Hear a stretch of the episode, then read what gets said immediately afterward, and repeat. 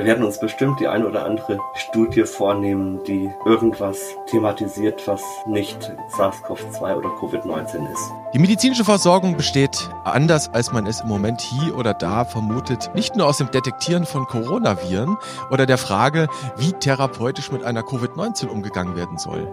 Deswegen wollen wir uns ja in diesem Podcast mit wirklich allen relevanten klinischen Themen beschäftigen. Und damit herzlich willkommen zum Evidenz-Update. Diesmal an einem Freitag. Es ist der 25. September.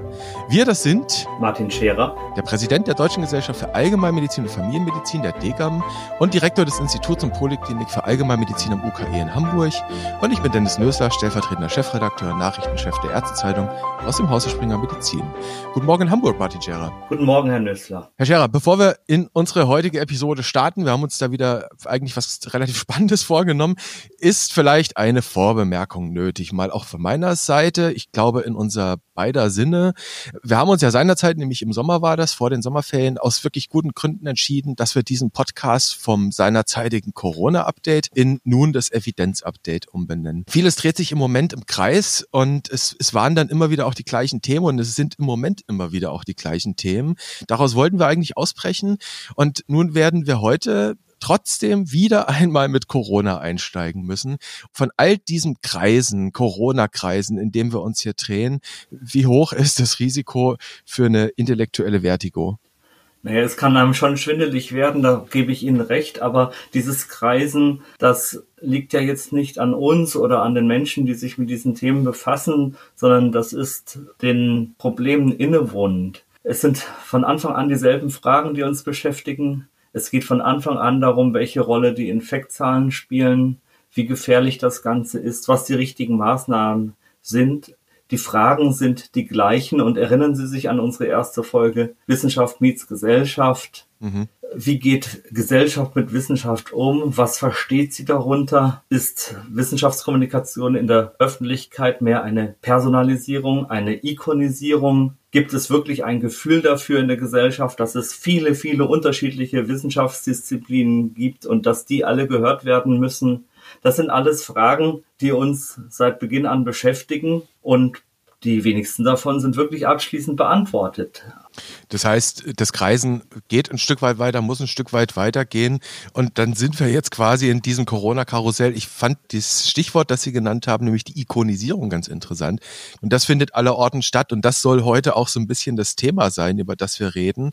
Am Wochenende, und zwar am vergangenen Wochenende, Herr Scherer, Sie erinnern sich sicherlich noch besser als ich, hatten Sie dem ZDF ein Interview gegeben. Das ist dann zu Teilen bei Berlin direkt am Sonntag ausgespielt worden, am Abend. Angeteasert, wenn man sich das Transkript auf der ZDF-Website Webseite anschaut, ist das mit der redaktionellen Einordnung über 2000 Neuinfektionen pro Tag Fragezeichen kein Problem, sagt Martin Scherer. Er beklagt die Fixierung auf eine Zahl.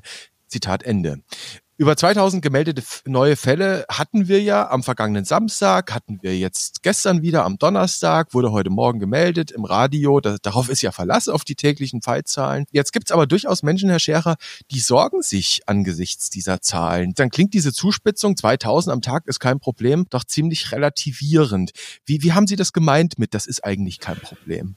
Kein Problem habe ich gar nicht gesagt. Das werden Sie nirgendwo finden. Das werden Sie mhm. weder im Transkript finden, noch werden Sie das im O-Ton finden. Das hat man mir sozusagen in den Mund gelegt. Was ich kritisiert habe, das war das Katastrophenmedizin-Szenario von Seiten der Politik. Ich habe kritisiert, wie die Zahlen präsentiert werden, wie kontextlos oder wie Bezugsgrößen mangelhaft die präsentiert werden. Ich habe die Lagerbildung angeprangert und aufgerufen, dass wir versuchen, die Mitte zu verbreitern oder das zu verbreitern, was der Mitte der Diskussion zuzuordnen ist.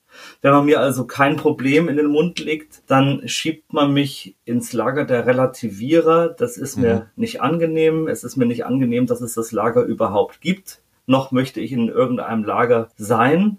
Meine Key Message war, dass wir Vertrauen haben dürfen in die ambulante Versorgung, dass wir es schon einmal gut geschafft haben im Frühjahr, dass wir es auch jetzt wieder gut geschafft haben. Das ist aber etwas anderes als platt zu sagen, kein Problem. Das ist das, was dann im Teaser draus gemacht wurde.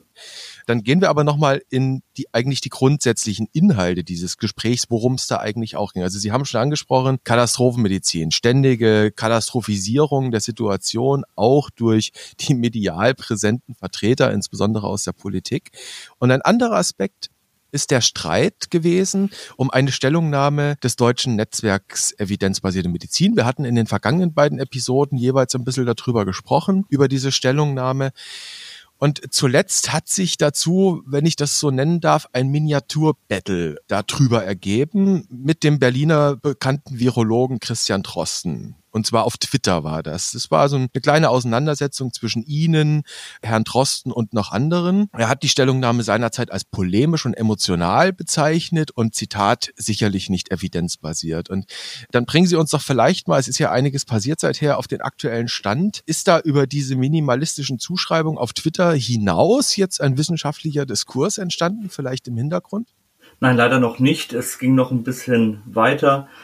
Aber es ist über diesen kurzen Schlagabtausch auf Twitter nicht hinausgegangen. Was ich äh, beobachtet habe, ist, dass viele zum Teil auch seriöse Journalisten die Kritik von Herrn Trosten zum Teil wortgleich nacherzählt haben, aber ohne dass sich wirklich einmal jemand richtig mit diesem Papier befasst hat und wirklich auch mal mit den Inhalten auseinandergesetzt hat es geht hier, das kann man jetzt mal so apostrophieren sagen, es, es geht hier eher um Annahmen, um ja Meinungen und Haltungen, über die hier gestritten wird und gar nicht so sehr um die Fußnoten. Und zu denen wollen wir jetzt gleich mal kommen. Herr Scherer, Herr Trosten und ja andere haben ja dezidiert eben diese Dinge angesprochen, die da in der Stellungnahme geben. Und deswegen würde ich sagen, gehen wir einfach mal das eine oder andere durch und dann schauen wir mal, wie es mit der Kritik daran steht und ob vielleicht sogar die Autoren auch eben des Netzwerks evidenzbasierte Medizin da nochmal nachlegen sollen. Ist es so in Ordnung? Ja, das ist sehr in Ordnung. Das wäre auch das erste Mal. Ich habe das jetzt bislang noch nirgendwo gesehen, dass das mal gemacht wurde. Gut, dann würde ich sagen, wir machen jetzt den ersten Wurf. Wir werfen jetzt mal diesen Stein ins Wasser und dann schauen wir, ob er ein paar Wellen schlägt und ob es dann weitergeht und ob man dann vernünftig sich über diese Fußnoten auseinandersetzt. Gehen wir mal in einen Aspekt hinein, Stichwort Lockdown. Das nimmt einen relativ großen Raum ein, nämlich Wirkung und Nebenwirkung der sogenannten Lockdown-Maßnahmen. Und die EBM-Netzwerkautoren schreiben dort, ich zitiere das, Zumindest in Deutschland gingen die Zahlen also bereits zurück, bevor am 23.03.2020 die von der Bundesregierung beschlossenen umfassenden Maßnahmen zum Social Distancing, Klammer auf, Schulschließung, Geschäftsschließung, Klammer zu, überhaupt greifen konnten. Zitat Ende. Auch wenn es so nicht dezidiert in dem Papier steht, suggeriert dieser eigentlich unstrittige Befund, den die Autoren da nennen, der sogenannte bundesweite Lockdown, der ja bei uns wirklich verglichen mit, ich sag mal, Spanien oder Frankreich eher klimpflich war, sei vielleicht unnötig gewesen. Man weiß es nicht genau, aber es ist suggestiv durch etwas, was darüber kommt. Was aber wäre, Herr Scherer, hätte es ab Ende März diese bundesweiten Maßnahmen nicht gegeben? Also wir wissen einerseits, die Neuinfektionszahlen sind schon runtergegangen im Vorfeld, sie sind dann aber noch weiter runtergegangen. Dann hätte es ja sein können, das ist jetzt mal nur eine Hypothese, dass die tägliche Inzidenz dann eben nicht weiter absinkt, wie ja geschehen, sondern weiter steigt. In anderen Ländern konnte man das beobachten. Sie erinnern sich, Schweden ist so ein Beispiel, das immer wieder zitiert wurde. Und auch bei uns wo es im Moment doch so eine halbwegs geübte AHA-Praxis gibt, gehen die Zahlen nicht so weit nach oben, wie das vielleicht woanders war. Dieses vorgebliche Argument, kann das überhaupt eines sein? Das kann ja niemand B oder widerlegen. Das steht für mich, wenn ich das lese, einfach so im Raum, so ein bisschen suggestiv. Das ist vielleicht das Hauptproblem dieses Papiers, dass scheinbar so viel suggestiv im Raume steht. Mein Eindruck ist, dass da viel mehr zwischen den Zeilen gelesen wird, als dass die Inhalte wahrgenommen werden. Jetzt kann man natürlich sagen, die Schreiber, die Autoren hätten bestimmte Dinge mehr in den Kontext einbetten müssen, beziehungsweise die Evidenzreports immer auch mit einer gewissen Key Message oder Einordnung abschließen müssen. Aber es sind fehlerhafte Aussagen da drin eigentlich nicht zu finden. Es ist mehr ein Empfängerproblem als ein Senderproblem. Das, was da alles hineinsuggeriert wird, ist meines Erachtens die Hauptschwierigkeit. Die Intention des Papiers war ja, auf die Fragilität der Evidenzlage für Entscheidungen hinzuweisen und jedem sozusagen die Möglichkeit zu geben, für sich einordnen zu können, wie die Maßnahmen begründbar sind. Das ist nicht nur legitim, Das ist dringend nötig. Und wenn wir schauen, welchen Paradigmenwechsel die Medizin in der letzten Epoche oder in den letzten Jahrzehnten gemacht hat, dann ist sie weg von dieser paternalistischen Medizin, dass da einer ist und alles sagt und alles weiß, hin zum sogenannten Shared Decision Making, zur partizipativen Entscheidungsfindung. Aber eine der Grundvoraussetzungen für partizipative Entscheidungsfindung ist, dass man sich einmal über die Evidenz verständigt hat. Insofern ist so ein Papier eine Art Wiederherstellung der Mündigkeit jedes Einzelnen, wenn man so will.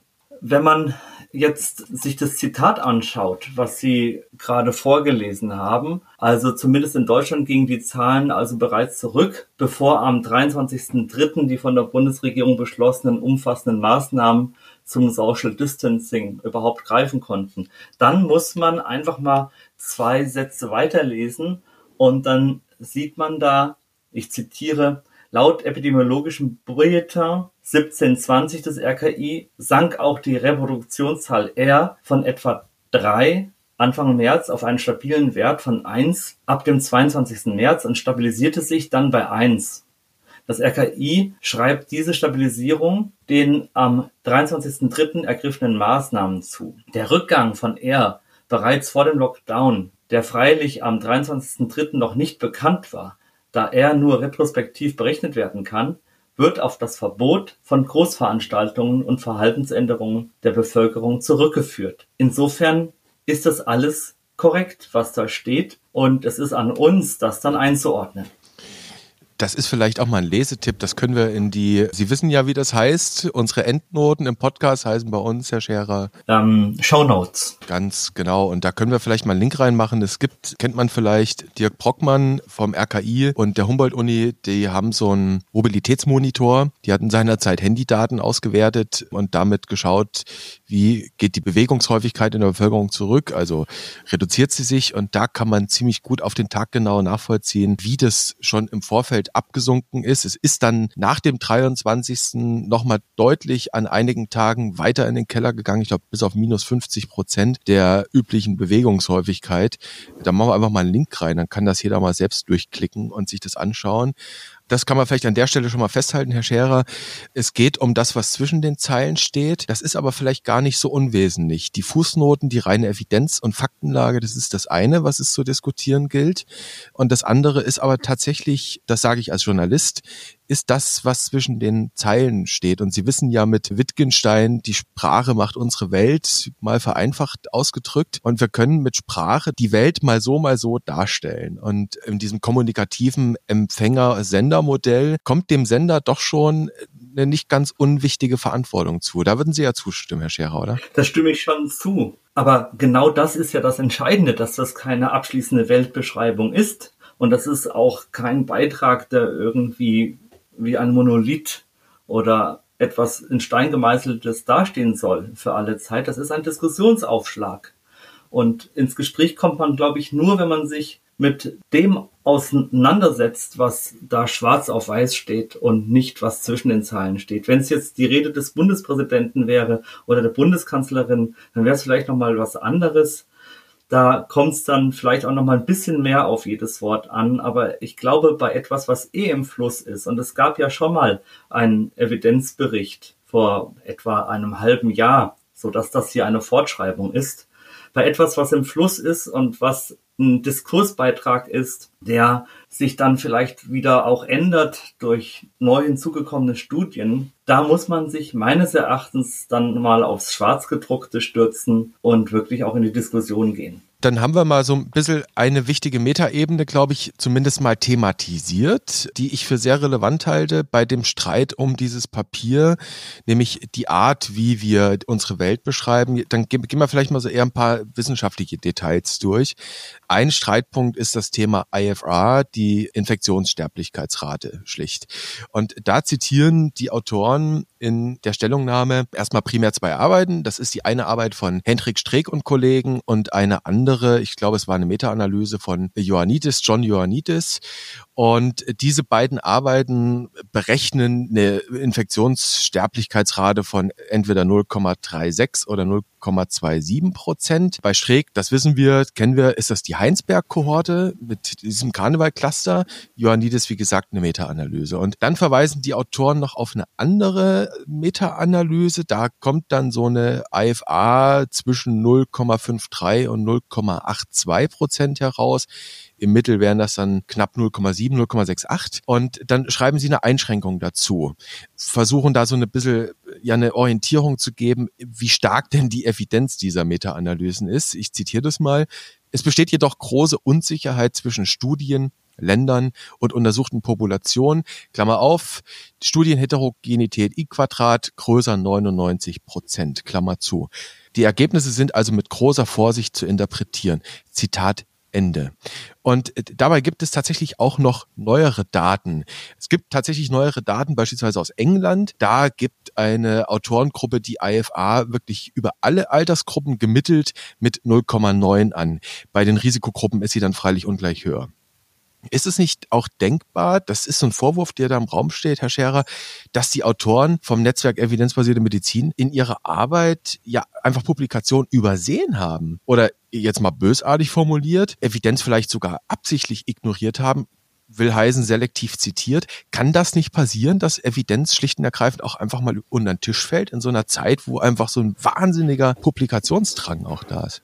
Das kann natürlich passieren, ist hier meines Erachtens nicht passiert. Es geisterte ja auch dieser Vorwurf der handwerklichen Fehler durch alle Publikumsmedien. Das fand ich auch ziemlich erstaunlich, muss ich sagen, dass sich da gar nicht so richtig inhaltlich mit befasst wird und dann irgendwas von handwerklichen Fehlern da erzählt wird. Es handelt sich nicht um ein Systematic Review, das muss man ganz klar sagen. Es handelt sich um eine Stellungnahme, die mit Evidenz untermauert ist. Das bedeutet, ich beziehe mich auf Schlüsselpublikationen und kann dann auch nicht alles zitieren, was in die Einschlusskriterien einer Suche fallen würde, dann wäre es ja ein Systematic Review. Dann haben also die Autoren die sogenannten Schlüsselpublikationen genommen und haben eine Meta-Analyse von 2020 zitiert.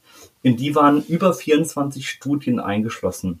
Herr Drosten sagt zu Recht, es gibt eine spanische Studie und eine Studie aus den UK, die da nicht drin waren.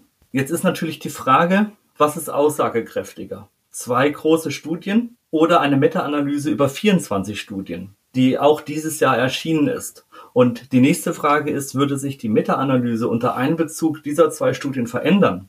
Ich denke, wenn man dann so nach draußen geht und lautstark verkündet, hier wurden handwerkliche Fehler gemacht, dann müsste man eigentlich erstmal nachweisen, dass sich das Gesamtergebnis der Meta-Analyse verändert hätte, wenn man diese zwei Studien mit einbezogen hätte. Und in einer Sache gebe ich Ihnen auch recht. Erinnern Sie sich an die Zeit, wo wir noch tägliche Podcasts gemacht haben, wo die Straßen wirklich leer waren. Das konnte ja jeder sehen. Und wo das, was exponentiell anstieg, die Publikationen waren. Die schnellten ja. dermaßen in die Höhe. Ich weiß, als wir angefangen haben, waren wir bei irgendwas von 3000 Covid-19-Publikationen. Ein paar Wochen später waren es 9000. Jetzt sind wir im fünfstelligen Bereich.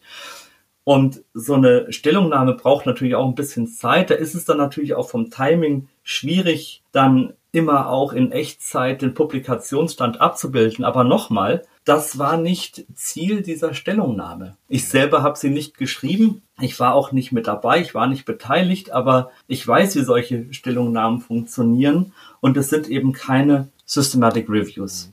Vielleicht ist es an der Zeit, dass wir hier einen Interessenskonflikt, jedenfalls einen möglichen, äh, offenlegen müssen. Sie sagen, Sie sind selbst nicht Autor dieser Stellungnahme.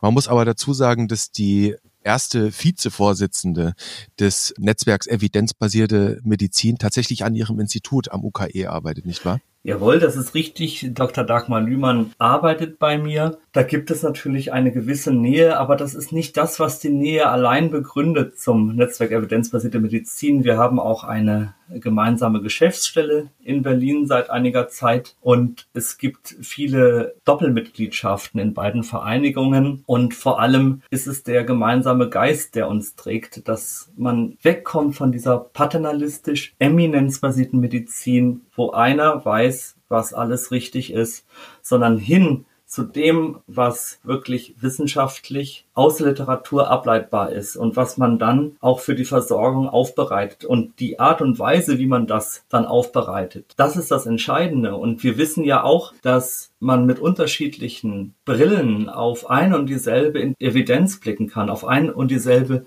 Studie blicken kann und dass eine und dieselbe Studie auch unterschiedlich interpretiert werden kann. Das ist ja das, was wir bei den Leitlinienprozessen machen. Deshalb mhm. sitzen ja dann bei einer De Demenzleitlinie über 20 Fachgesellschaften mit am Tisch, weil man mit unterschiedlichen Augen auf die Daten blicken muss und die dann auch aus unterschiedlicher Perspektive interpretieren muss. Und das ist der Geist, der uns trägt. Am Ende gibt es im Zweifel Sondervoten bei so einem Diskussionsprozess. Am Ende gibt es im Zweifel Sondervoten, richtig. Gehen wir nochmal in dieses Papier hinein. Da gibt es eine Stelle, die treibt mich auch persönlich seit Wochen eigentlich um. Wir hatten auch in der letzten Episode drüber gesprochen, nämlich das Thema randomisiert kontrollierte Studien. Also der Goldstandard in der klinischen Forschung. Und die Autoren fordern in ihrer Stellungnahme seit jeher, seitdem es diese Stellungnahme gibt, dass man bitte doch, wann immer es geht, versucht, eben RCTs aufzulegen, um die Wirkung, wahlweise auch die Schäden, die Nebenwirkungen von Maßnahmen zu erproben, ob es da jetzt um klinische Maßnahmen geht, geht oder nicht. Und Sie selbst haben eben in der vergangenen Episode unseres Podcasts gesagt, dass das der Goldstandard wäre, aber, und das ist das große Aber, dass solche Studien im Moment faktisch kaum möglich wären. Zumindest müssten sie riesig angelegt sein. Es müsste ein riesiger Studienapparat dahinter stehen.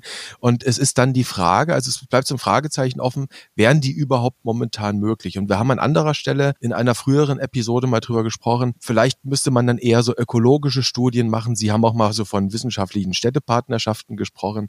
Auf der einen Seite fordern die Mitglieder oder das Netzwerk evidenzbasierte Medizin, dass es bitte doch irgendwie randomisiert kontrollierte Studien bräuchte. Auf der anderen Seite müssen selbst die Evidenzfreunde feststellen, dass RCTs im Moment faktisch in vielen Bereichen kaum möglich sind. Ist dann diese Forderung nicht ein bisschen wohlfeil? Ja, da muss ich Ihnen recht geben. Das ist eine Stelle, da bin ich im Papier auch drüber gestolpert. Wir haben da schon sehr viel drüber gesprochen. Ich will jetzt auch nicht die ganze Zeit selbstreferenziell sein und auf die vorherigen Podcast-Folgen verweisen, wo schon alles gesagt wurde.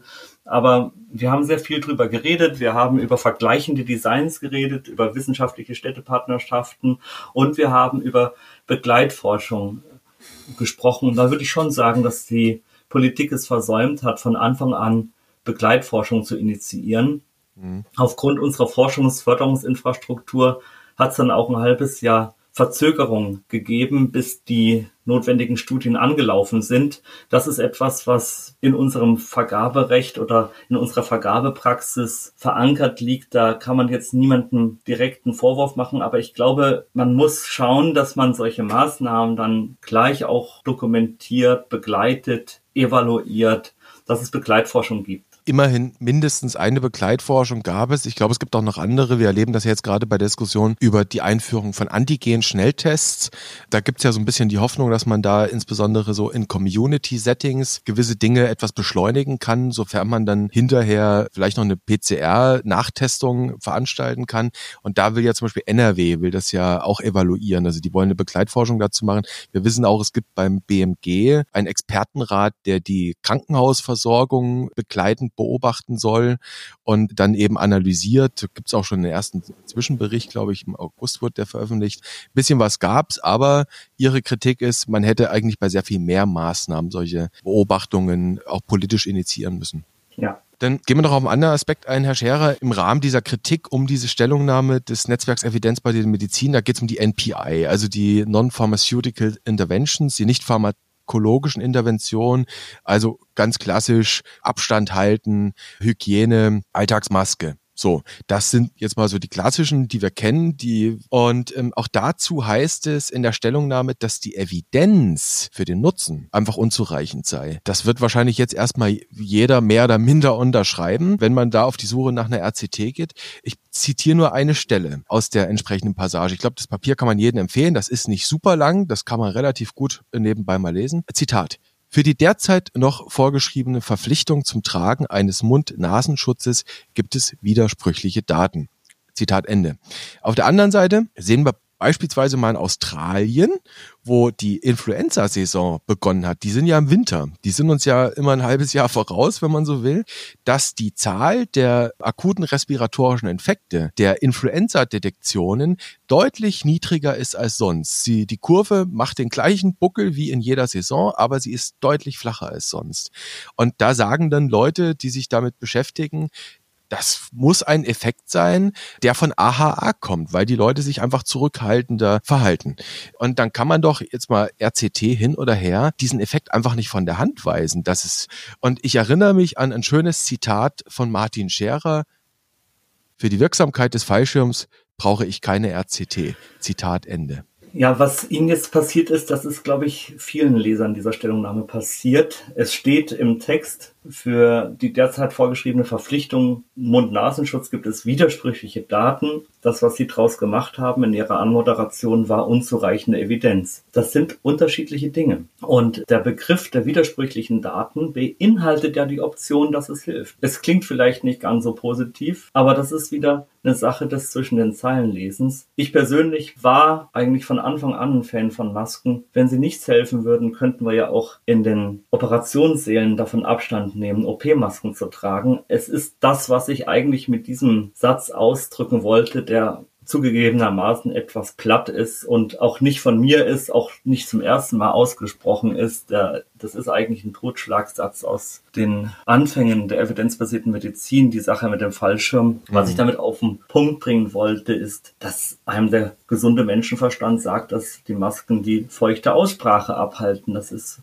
völlig klar. Und wir haben uns mit den Studien befasst. Es ist richtig, dass es keine hochkarätige Evidenz gab, aber ich erinnere mich an viele Studien, die wir besprochen haben, unter anderem auch ein sehr gutes Stück von Trisha Greenock, die auch dieses Evidenzdilemma etwas beschrieben hat und gesagt hat, es gibt ökologische Studien, es gibt vergleichende Designs, es gibt dann grundlagenbasierte Studien, die schauen, wie stark die Filterfunktion von unterschiedlichen Materialien ist. Und dann wirft man alles zusammen. Und dann findet man eine Studie aus Hongkong und man findet eine mit Healthcare Workers, man findet eine, wo Atemschutzmasken verglichen werden mit OP-Masken und dann findet man eine, wo OP-Masken verglichen werden mit Stoffmasken.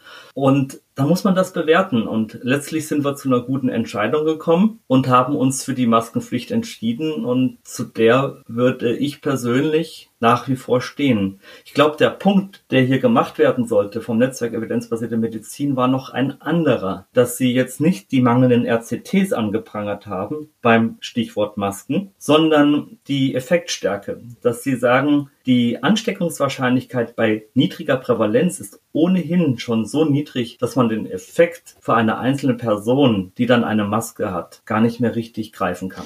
Allerdings weiß man ja, und da sind wir jetzt wieder auch im Hypothetisieren, wir sind nun mal in einer unsicheren Situation, auch in einer wissenschaftlich sehr unsicheren Situation. Man weiß ja nie, ob man sich äh, längst in einem Cluster befindet. Das weiß man ja nicht. Ne? Und so gesehen ist dann, da haben wir wieder das Thema Vortestwahrscheinlichkeit. Ja, also Sie haben die Prävalenz angesprochen, 0,33 Prozent Gesamtprävalenz, wohlgemerkt Gesamtprävalenz im Moment in Deutschland.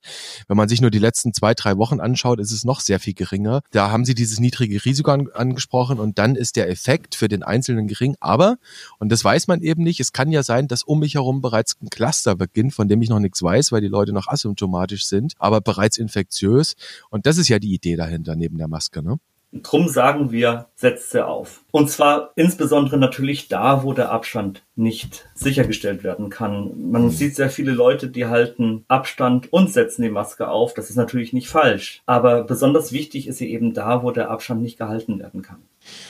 Wir haben jetzt schon versucht, Herr Scherer, viele Dinge anzusprechen, wo es tatsächlich wissenschaftsdiskursiv um den ein oder anderen Aspekt geht. Und wir sind ganz oft immer auf das zwischen den Zeilen lesen gekommen. Und ich glaube, bevor wir da jetzt mal für den Moment einen Punkt machen, müssen wir noch auf einen so einen Aspekt hinweisen, wo es auch um die Sache zwischen den Zeilen geht. Und das ist ein Satz, der mir auch immer wieder auffällt. Ich zitiere ihn. Es gibt insgesamt noch sehr wenig belastbare Evidenz weder zu Covid-19 selbst noch zur Effektivität der derzeit ergriffenen Maßnahmen. Aber es ist nicht auszuschließen, dass die trotz weitgehend fehlender Evidenz ergriffenen Maßnahmen inzwischen größeren Schaden anrichten könnten als das Virus selbst. Zitat Ende. Diese Formulierung wirkt, und dann sind wir wieder vielleicht gar nicht so sehr zwischen den Zeilen, sondern jetzt mal direkt in der Zeile. Diese Formulierung wirkt mit Verlaub sehr einseitig. Zunächst sagen die Autoren, dass es nur sehr wenig Evidenz gibt zu den Maßnahmen und dann schließen sie aber trotzdem nicht aus, dass die Maßnahmen größeren Schaden anrichten können. Natürlich kann man das nicht ausschließen. Wäre es denn nicht eigentlich ausgewogener gewesen und hätte das nicht den Kritikern viel Wind aus dem Segel nehmen können, hätten sie geschrieben, dass es genauso nicht ausgeschlossen ist, dass die Maßnahmen mehr Nutzen als Schaden nach sich gezogen haben? Ich glaube, den Autoren ging es hier darum, einfach die Möglichkeit wieder in die Diskussion zu bringen. Und wahrscheinlich nehmen die Autoren auch wahr, auch mir ging es immer wieder mal so, dass der mögliche Schaden allzu oft ausgeblendet wird. Herr Spahn hat ja vor einiger Zeit diesen sehr guten Satz gesagt, wir werden uns alle noch viel verzeihen müssen. Und mhm. ich glaube, wir müssen unbedingt die Toleranzbreite dessen, was gesagt werden darf, wieder vergrößern. Und selbstverständlich darf man sowas sagen und man darf sowas hypothetisieren und man darf dadurch einen Akzent setzen, der wieder Forschung triggert. Wir brauchen Daten, die die Folgen des Lockdowns ausleuchten und ich will Ihnen mal wenn ich darf, ein Beispiel dafür geben, wie wir das in meinem Institut am Uniklinikum Hamburg-Eppendorf versuchen. Da haben wir 110 Hausärzte befragt, Hausärztinnen und Hausärzte aus 24 Landkreisen, so ein Umkreis von 120 Kilometern rund um Hamburg. Und wir haben sie zweimal befragt. Einmal zwischen Juni 2015 und Oktober 2017. So, das war der erste Zeitraum. Und der zweite Zeitraum war während des Lockdowns, also zwischen Mitte und Mai 2020. Und was haben wir sie gefragt? Wir haben sie nach häufigen Konsultationsanlässen gefragt. Wir haben sie nach erbrachten Leistungen befragt. Und siehe da, während des Lockdowns war die Anzahl der Patienten, die ihren Hausarzt konsultierten, etwa um 50 Prozent reduziert. Und es gingen besonders stark die Konsultationen zurück, die gastrointestinale Themen hatten, Magen-Darm, die Rückenschmerzthemen hatten oder unspezifische Beschwerden wie Schwindelanfälle, allgemeine Müdigkeit oder Schwäche. Wir wissen, dass hinter all diesen Dingen Müdigkeit, Schwindel, Schwäche können natürlich auch ernsthafte Diagnosen stehen. Aber die Themen, die dann im Lockdown sehr massiv zutage traten. Das waren familiäre Probleme, Arbeitsplatzprobleme und insgesamt war das Leistungsspektrum der Hausärzte während des Lockdowns massiv reduziert. Das hat auch Hausbesuche betroffen. Die Hausbesuche gingen deutlich runter.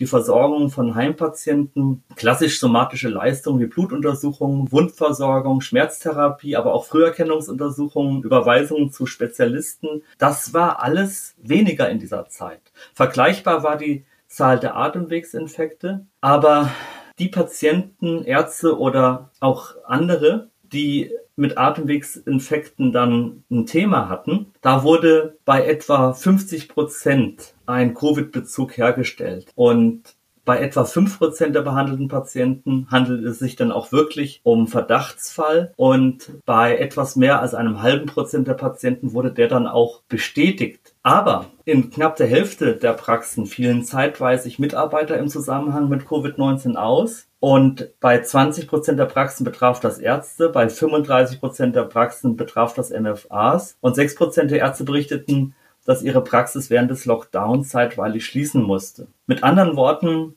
das sind natürlich alles Dinge, die das, was das Netzwerk evidenzbasierte Medizin als Möglichkeit, um es nochmal zu sagen, suggeriert, nicht belegen. Aber diese Daten zeigen natürlich, dass wir solche Daten brauchen, dass wir solche Forschung brauchen, dass wir diese Fragen stellen müssen. Und wahrscheinlich werden wir über diese Ebene, die ich gerade mal so exemplarisch gezeigt habe, wie wir uns diesen Kollateralschäden annähern, tiefer werden wir wahrscheinlich nicht dringen. Wir werden wahrscheinlich auf Mortalität, die maßnahmenbedingt ist, Hospitalisation oder weitere schwerwiegende Folgen der Maßnahmen werden wir wahrscheinlich nicht so gut darlegen können. Herr Scherer, ich würde sagen, zu dem Thema machen wir zumindest für heute an zu diesem Moment mal einen Punkt. Ich glaube, wir haben wieder nur gewisse Dinge angesprochen, aber vielleicht war es gar nicht mal so falsch, das mal anzusprechen, auch mal einzusteigen, wo die Kritik bislang nur selbstpolemisch war, wenn ich das so einordnen darf. Das steht mir ja hier auch mal zu. Es ist ja schließlich ein Podcast. Ich könnte mir vorstellen, das Thema wird uns noch weiter beschäftigen. Ähm, vielleicht kann das ja jetzt so ein Anfang gewesen sein, da tatsächlich mal in einen Diskurs hineinzugehen, auch mit Ihren Wissenschaftskollegen aus eben den anderen Gebieten und dann mal zu reden über, müssen wir jetzt wirklich hier eine systematische Analyse von 15.000 Publikationen machen oder können wir nicht auch einfach erstmal Argumente austauschen und schauen, wie wir uns annähern? Ähm, ich glaube, wie gesagt, es wird nicht das letzte Mal gewesen sein. Herr Scherer, wie sehen Sie es? Was glauben, was hoffen Sie? Wie geht es da jetzt weiter mit dem Streit, mit der Diskussion um all die Dinge? Das Papier vom Netzwerk Evidenzbasierte Medizin ist ja nur, wenn ich das so sagen darf, mit Verlaub eine Metapher. Der Diskurs ist ja gesellschaftlich sehr viel tiefer und breiter. Ja, da gebe ich Ihnen recht. Es ist eine sehr, eine sehr tiefgehende Thematik, die auch gesellschaftlich weitergeführt werden muss. Es steckte in diesem Sturm der Entrüstung über dieses Papier kaum substanzielle Kritik drin. Und so wie ich das Netzwerk jetzt kenne, glaube ich, wird man versuchen, das, was an Kritik wirklich brauchbar ist, zu destillieren und dann auch zu beantworten. Also es bleibt spannend, Herr Scherer. Dieses Mal leider kein klinisches Thema. Wir hatten uns eins vorgenommen, muss man sagen, aber das ist jetzt ein aktuelles Thema, das uns dazwischen gekommen ist. Ähm, mit dem wollten wir uns dann noch auseinandersetzen.